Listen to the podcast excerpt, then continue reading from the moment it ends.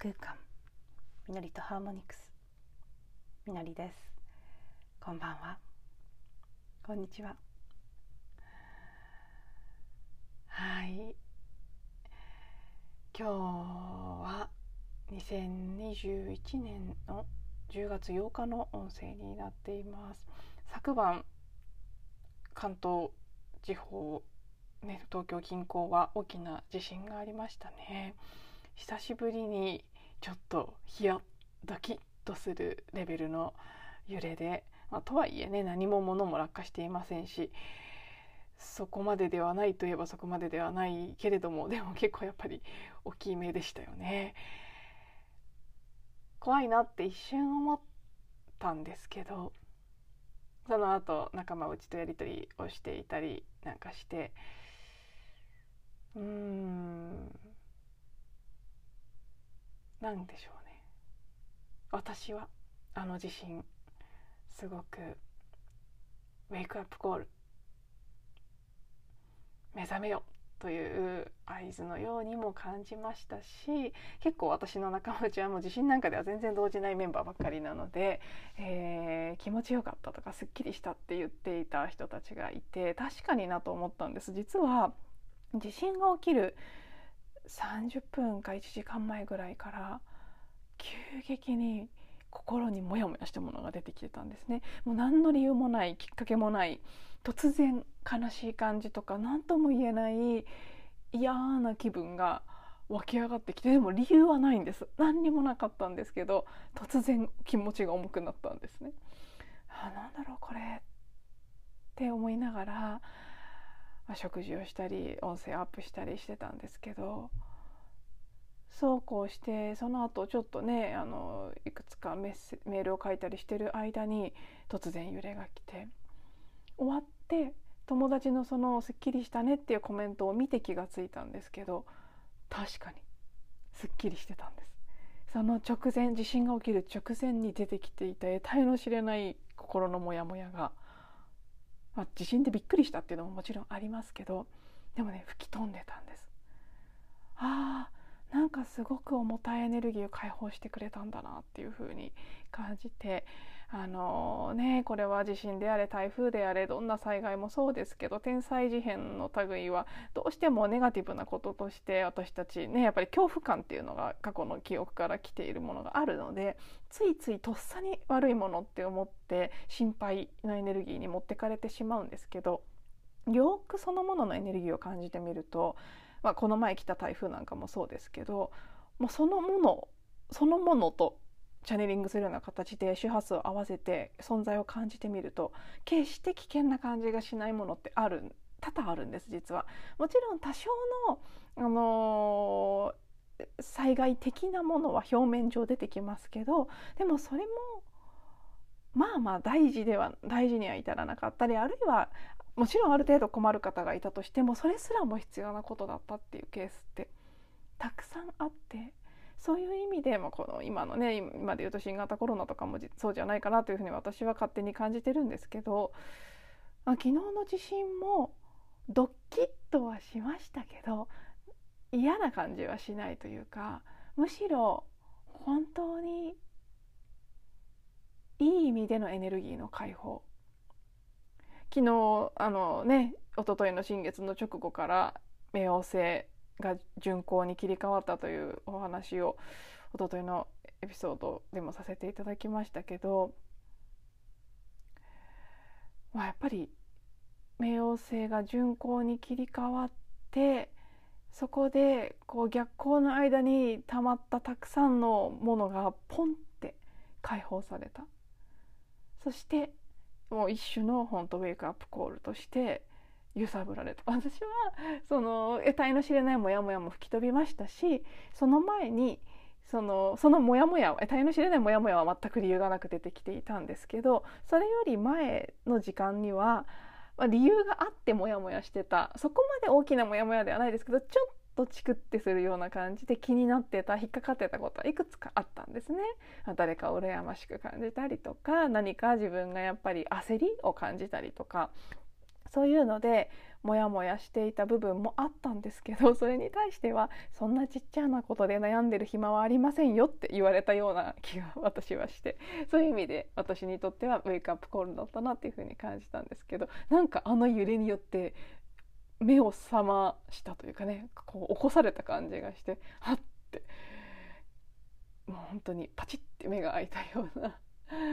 気がしていますただあの今朝はその反動も昨日ねエネルギー疲れもかなりあったと思うんですけど今日もずっと頭が痛かったので、ね、今日も引き続きすごくエネルギー強いなっていうふうに私は感じていました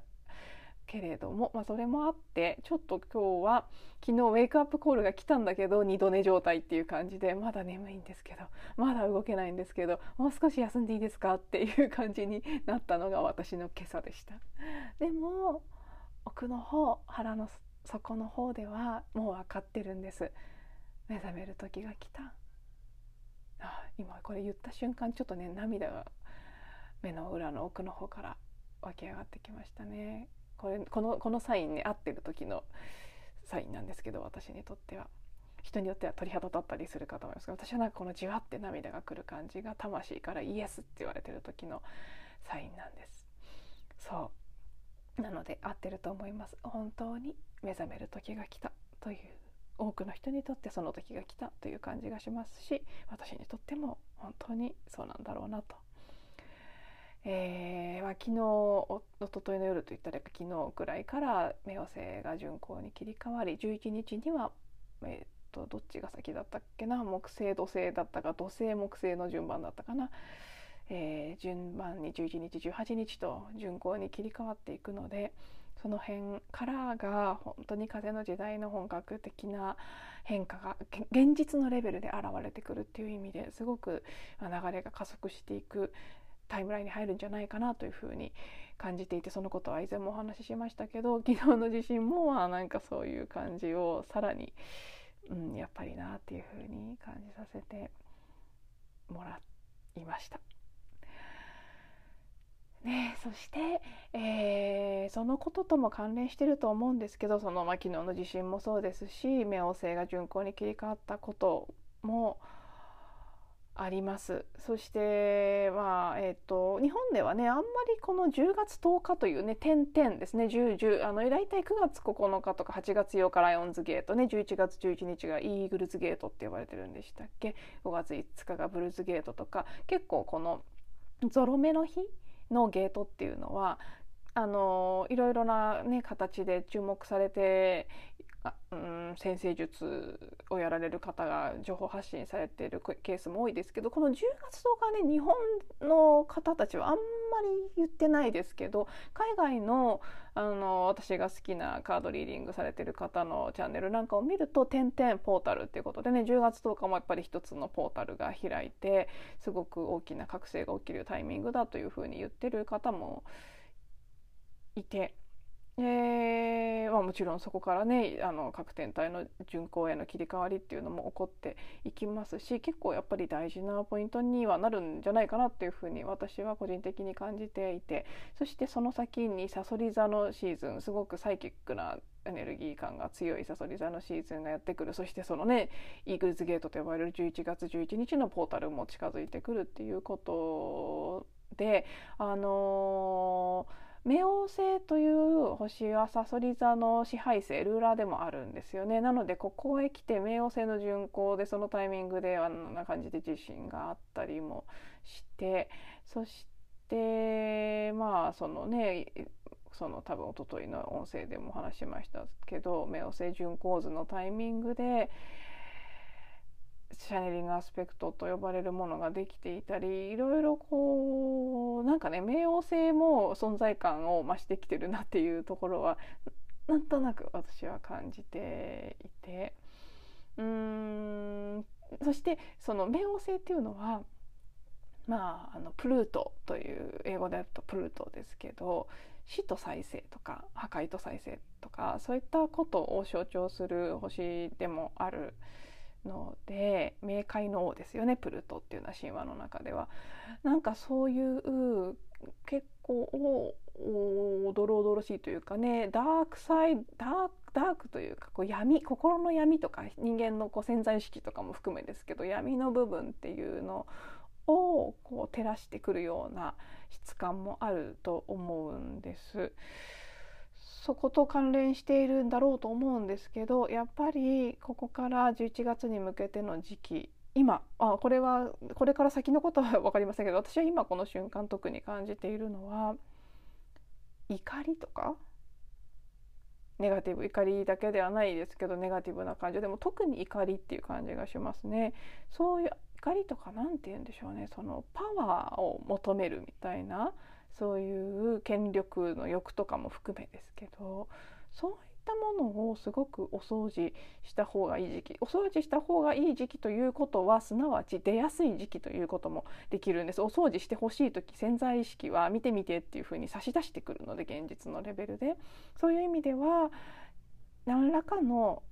怒りとか力への執着ですね。自分の中に。そんなつもりはなかったけどまだあったっていういろんな形でのパワー力への執着というのはねもう絶対ありますないない人も、ま、もちろん稀にいると思いますけどもその辺全部浄化が終わってる方もいると思いますけどでも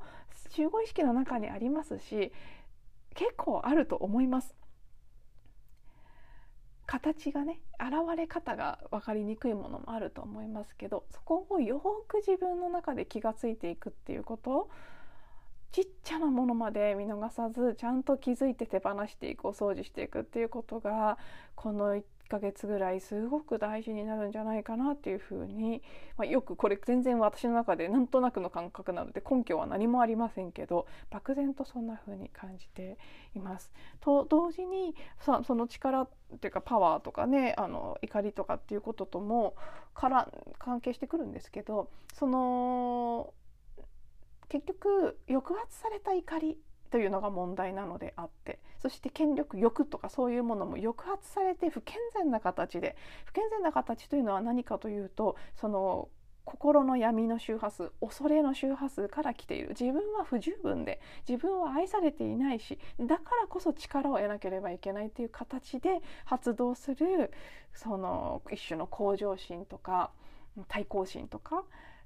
ね、自分が成功したいといった欲求とかそういうものは本当に危険なものになりうるんですけどでもその元にある怒りのエネルギーとかうーん成長したいという欲求とか自分がこうこの純粋なパワーですね力という意味でのエネルギーが溢れてきた時にそれを発揮したいと思う気持ちとかっていうのはそれそのものは悪いことなわけじゃないんですよね。そこに自分の無価値観とかうーん無能さの心の闇とかそういうものがくっついてしまって知らない間に恐怖とともに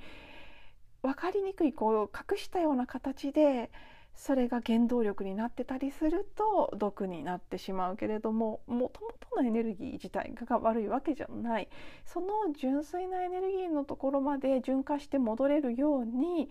隠してきたもの蓋をしてきたものに気がついていくっていう意味でもこの1ヶ月ぐらい気づきというのがすごく大事になるんじゃないかなっていうふうに思っていて。私の中では結構私はね怒りを出すのがもう苦手なので悲しみとかはアクセスしやすいんですけどその奥にある怒りは本当に伏せてきているものなんですね。結構強く持ってることも知ってますしだからこそ周りの人ですね例えば父親とか、ね、あの上司とか周囲の人に怒りがその分出てしまって人が怒り怒りをね表現することに恐怖を感じるっていう体験を子どもの頃から多くしてきてますけど結局それも自分の中にあるものを見せられてるので、まあ、周りの人を通して私の中にある抑圧された怒りを見せられてるということはもちろん自覚してきていてでもなかなか怒りにアクセスすることは難しいアクセスすることも難しいし表現することはもっと難しい。ですけどこれ人によっていてその悲しみを表現することが苦手で怒りで悲しみを隠してる。なんかすぐ怒ったりするんだけど実はすごい悲しいが奥にあるっていうタイプの方もいればいつも悲しそうにしてたり困ってたりするんだけどすごい深いところに怒りがあるっていう逆のパターンの人もいてこれはねすごくこう個人ごとに傾向があるのでご興味ある方は是非ねご自身はどっちかなっていうふうに少し感じてみるとすぐ自分の中では答えが、まあ、すぐじゃないかもしれないですけどなんとなくわかると思うんですけど私はそう怒りが奥一番奥にあるもので出しにくいもの。怒りって言っちゃうとすごく攻撃的なそのね本当に怒ってるっていうのに限定されてしまいますけどそれだけじゃなくて例えばその闘争心みたいなもの負けたくないっていう気持ちとかうーん何くそって思うものですね。だから誰かに対してぶつける怒りだけじゃなくてそのそう何くそっていうやつです。そういう意味での怒りのエネルギーに対しても私はすごく苦あのなんでしょうね。ちょっと過剰反応のところがあってまあ、いろいろ過去性とかも含めて深い理由はあるんでしょうけどとてもそういう怒りのエネルギーに対する恐怖反応が強いので自分の中の怒りに対しても恐怖が強いんですね。だから絶対に出せないと思ってる。だからその健全な向上心っていう意味での何くそ私だって頑張るぞっていうふうに思えない。で私はダメですっていう方に入っていって弱々しく悲しんでる。私なんてって思って泣いてる方がはるかに楽なのでそっちを選びがちなんですけどここ数日すごく自分の中で健全な怒りとか健全な向上心というものが出てくるようになっているということに気がついていて健全な怒りというのは例えばその自分のバウンダリーを作る。なんか今までだったら「いいよいいよ」って言っちゃってたようなことだとしてもあちょっとこれはうんなんかフェアじゃないなとかなんか私そこまでして合わせる必要ないなとか思うことに対して別に相手に言うかは別としてですけど自分の中ではこれはもうノーだなってはっきり前よりも力強く思えるようになってきた。あと、まあ、例えば直接の知り合いじゃなくても、あの買った品物に対してすごくこの5年前に買ってそれから気に入って使ってたものを最近買い替えたんですけどとっても残念なことに以前は日本製だったものが中国製に変わってしまってて金額は価格は上がってるんですけど品質が明らかに下がってたんですね。それに対して結構えってすごいこう納得のいかないものとかちょ自分なりに